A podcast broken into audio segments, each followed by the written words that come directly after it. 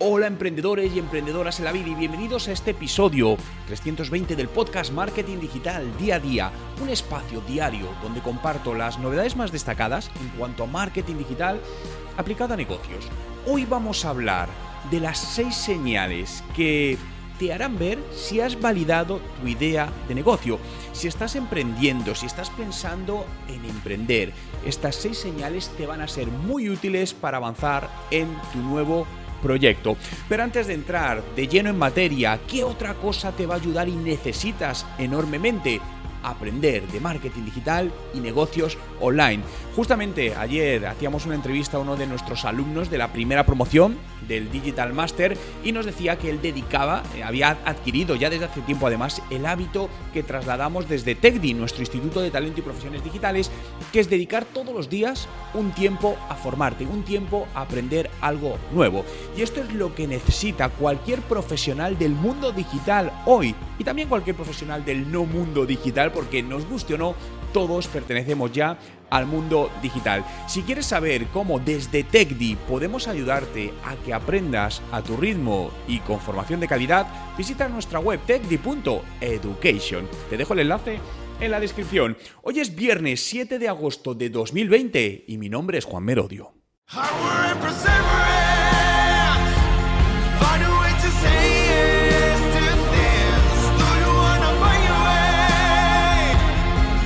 Y recuerda, no hay nada que no puedas hacer en tu vida. Seis señales de que has validado tu idea de negocio online. Algo muy importante cuando vamos a lanzar un proyecto, una idea o un negocio es validarlo cuantitativa y cualitativamente para trazar ese, esa hoja de ruta posterior de hacia dónde vamos a ir. Validar una idea es algo necesario y totalmente objetivo que debemos hacer en un periodo lo más corto posible y con la menor inversión. Y digo esto porque todavía sigo viendo cómo muchas veces para emprender un proyecto se dedica muchísimo tiempo en preparar estrategias para los próximos 48 meses cuando ni siquiera han validado la idea de negocio. Y todo se basa en un sentimiento, en algo muy emocional, que es, no, es que mi idea es muy buena, es que mi producto es mejor que el de la competencia, es que no hay nada en el mercado. Y con eso intuimos que el mercado nos lo va a comprar y que, es una, y que una buena idea puede ser un buen negocio. Y créeme que no siempre una buena idea es un buen negocio, ¿no? Por lo tanto, quiero darte seis señales, ¿no? Que te indicarán si estás validando, si tienes validada tu idea de negocio. La primera, ¿Has identificado un problema a resolver? Básicamente, la idea de un nuevo proyecto, una, una, startup, es buscar una solución simple a un problema. Y cuanto más simple sea la solución, mejor. Por lo tanto, intentar buscar soluciones extremadamente complejas, al final no suelen ser buenos negocios, ¿no? Y para esto eh, hay dos pilares, ¿no? De la existencia de, de cualquier startup o cualquier idea que haya un problema y que ofrezcamos una solución. Esa es la base de la validación y del crecimiento de cualquier negocio. Pero también tenemos que pensar que no todos los problemas tienen, son suficientemente importantes para que el usuario decida pagar por una solución. Y esto es importante también a veces entenderlo, ¿no? Porque eh, decimos, oye, hemos detectado una carencia en el mercado y decimos, oye, la gente necesita esto. Bien, y luego resulta que lo pones y te das cuenta que la gente no está dispuesta a pagar por ello. La razón es que en ese momento ese problema no es lo suficientemente importante para ellos, cuidado, para ellos no quiere decir que no lo sea, que no les hace tener que pagar por ello. Esto quizá también lo podemos meter dentro de lo que llamamos nuevas categorías. Es decir, ¿quiere decir que esto no es una buena idea y que no puede un negocio? No. Es decir, recuerdo el proyecto, uno de los, bueno, uno de los proyectos con los que trabajé cuando vivía en Canadá como consultor, que pasaba algo similar, ¿no? Era algo nuevo y el público al que nos dirigíamos, nosotros sabíamos que lo necesitaban, sabíamos que era algo que les iba a ayudar enormemente a hacer crecer sus negocios. Pero ellos no lo veían, era algo nuevo, entonces no le daban importancia. Yo por eso no voy a pagar, si eso no lo necesito para mi negocio. Entonces, claro, lo que hubo que hacer es trazar un plan un poquito a medio largo plazo para educar a esos clientes y hacerles ver que ellos entiendan por sí mismos que realmente eso era un mayor problema de lo que ellos pensaban y que tenían y debían pagar por eso y iba a ser una gran inversión, ¿no? Por lo tanto, Hacer eh, análisis de mercado, estudiar profundamente a, tu competencia, es algo que te va a ser muy útil para también entender si hay una idea. Algo que, por ejemplo, para mí una, alerta roja ¿no? es cuando no hay competencia para mi producto, no hay nada en el mercado. Eso que muchas veces se interpreta como una gran oportunidad, generalmente, y yo lo veo así por lo menos, no es, no solo es una gran oportunidad, porque si no hay nada en el mercado, Pregúntate por qué. Con todos los millones de personas que hay en el planeta Tierra, ¿crees que has sido el único, la única en tener esa maravillosa idea? No, probablemente otras personas la hayan tenido antes. Y si no está en el mercado, es posiblemente porque no hay mercado para ello, ¿no? Entonces, esto cuando algo no hay competencia, para mí es algo que no me gusta, porque si no hay competencia es que no suele haber mercado. Por lo tanto, prefiero entornos donde haya cierta competencia y lo que hagamos es buscar una alternativa, una solución diferente que haga que seamos mejores que la competencia, pero hay un, por lo menos un mínimo mercado construido. Segundo, tienes que conocer a la perfección a tu competencia y saber por qué son diferentes, ¿no? Hay un refrán que decía algo así como tienes que estar cerca de tu amigo, pero mucho más cerca de tus enemigos, ¿no? Bueno, haciendo el paralelismo de enemigo con competencia. Por lo que al final Entender, hacer un estudio muy profundo de tu competencia, entender cuáles son sus valores, cuál es su propuesta de valor, qué ofrece, qué los hace diferentes, por qué la gente les está comprando. Todo eso te ayudará a encontrar una solución diferenciadora y que des un valor totalmente añadido. Esa solución diferenciadora puede ir por muchos caminos. Puede ser basada en una nueva innovación, puede ir basada en una segmentación diferente o simplemente en una eh, no me sale la palabra, como en un replanteamiento del modelo de negocio.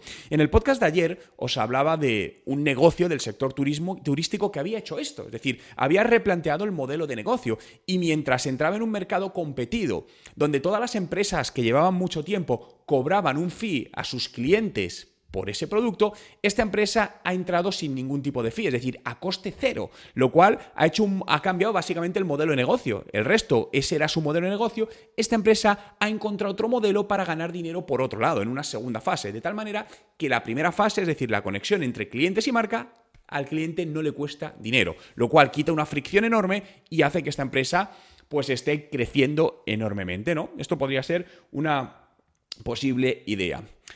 Tercero, identifica perfectamente a quién es tu real comprador, ¿no? Coge primero tu grupo más grande de compradores, es decir, oye, mira, mis compradores pueden ser un millón de personas. Pongo el ejemplo. Vale, ahora, ese millón de personas, divídelo en pequeños micronichos de mercado y decide sobre qué nicho vas a hacer la validación. No intentes hacer la validación sobre todo el conjunto de mercado. ¿Por qué? Porque va a ser un mercado muy amplio, un mercado con distintos gustos e intereses y al final no vas a conseguir permear en ninguno de ellos y puede fallar la validación no porque no sea un buen negocio, sino porque estás diversificando demasiado el impacto. Por lo tanto, céntrate en un nicho muy pequeñito que te permita validar. Acuérdate, en la fase de validación el objetivo no es ganar dinero, el objetivo es detectar si un usuario si tu posible cliente está dispuesto a pagar por tu producto o por tu servicio. El siguiente punto es, haz una una preventa, haz alguna oferta irresistible, ¿no? A mí esto personalmente me gusta, me gusta mucho. Eh, a veces cuando se hace un lanzamiento, se hace una oferta de lanzamiento. Oye, pues durante los próximos 30 días puedes adquirir el producto en exclusiva con un 50% de descuento. Bien, es una opción, pero en muchos casos también es muy interesante hacer una preventa. Es decir, estás un poco en el modelo de crowdfunding, ¿no? Es decir, cogemos el modelo de crowdfunding donde estás haciendo, es una especie de preventa, básicamente, ¿no? Pero a veces es decir, oye, mira, este producto va a salir en 90 días. Si reservas ahora tu producto solo pagando el 30% del valor total del producto, luego tendrás un descuento añadido del 50%. Me invento. Entonces, ¿qué estás consiguiendo? Que haya una una intención de pago, ya estás validando en cierta manera el mercado, ¿no? Sí es importante, aquí hay personas que dicen que no es necesario que hagan un pago. Yo por mi experiencia os diría que sí es necesario que hagan un pago, porque el pago es una, es ya no por la cantidad de dinero, sino el hacer un pago es un momento de fricción. Es decir, Muchas veces hacemos esto con apúntate y déjanos tu email y serás el primero en recibir. Bien, está bien, es una buena campaña, pero eso no te asegura que esas personas vayan a pagar por tu producto. En cambio, cuando alguien ha pagado, aunque sea un euro, es decir, no importa la cantidad, oye, reserva este producto por un euro, ya hecho, ha saltado esa barrera psicológica de hacer el pago, es que ya hay una intención de compra. Por eso es muy importante que esta validación vaya integrado a algún pago, aunque sea eh, pequeño, ¿no?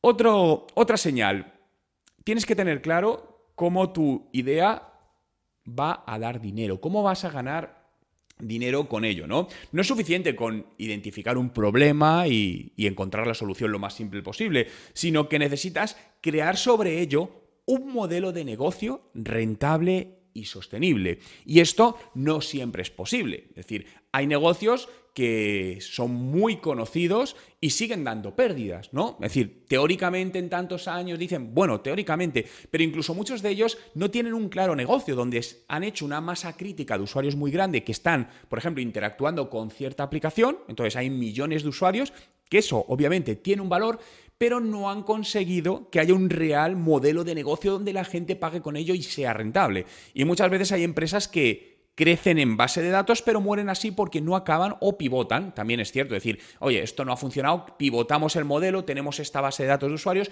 pivotamos hacia otro lado y convertimos en otro negocio. También es una opción. Pero debe ser, es importante, ¿no? Al menos yo lo veo así, que desde el momento uno tengas claro tu, uno al menos de tus modelos de negocio. Y por último, y no por ello menos importante, tener una visión de hacia dónde vas a ir. ¿Bien? Es decir, no, con esto no quiere decir que inviertas mucho tiempo en planificar los cinco años, pero sí una mínima visión de dónde te gustaría estar en los próximos 12, 24 meses. Oye, si esto sale bien, ¿cómo proyecto mi negocio, mi idea, mi empresa, hacia dónde me gustaría estar? ¿no? Es un poco como soñar en alto, ¿no? Pero como se dice, ¿no? Piensa globalmente y actúa localmente. Es decir, piensa en grande, pero empieza a actuar en pequeño. Es decir, todas las grandes empresas empezaron siendo pequeñas empresas. ¿Bien? Pero al final es eso, oye, a mí me gustaría llegar ahí, pero hoy tengo que empezar de esta manera. No pasa nada, así, he empezado todos, ¿no? Lo importante es tener claro hacia dónde queremos ir. Por lo tanto, estos serían señales de que has validado o que estás en proceso de validación cercano de tu nueva idea de negocio online.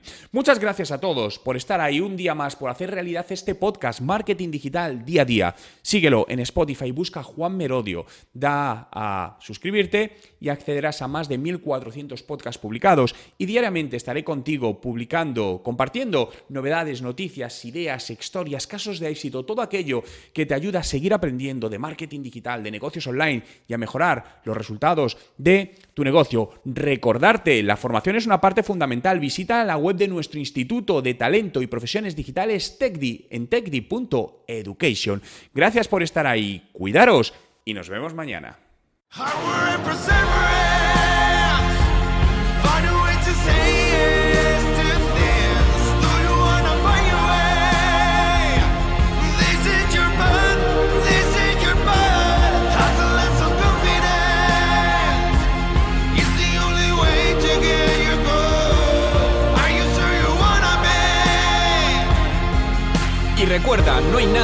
Puedas hacer en tu vida.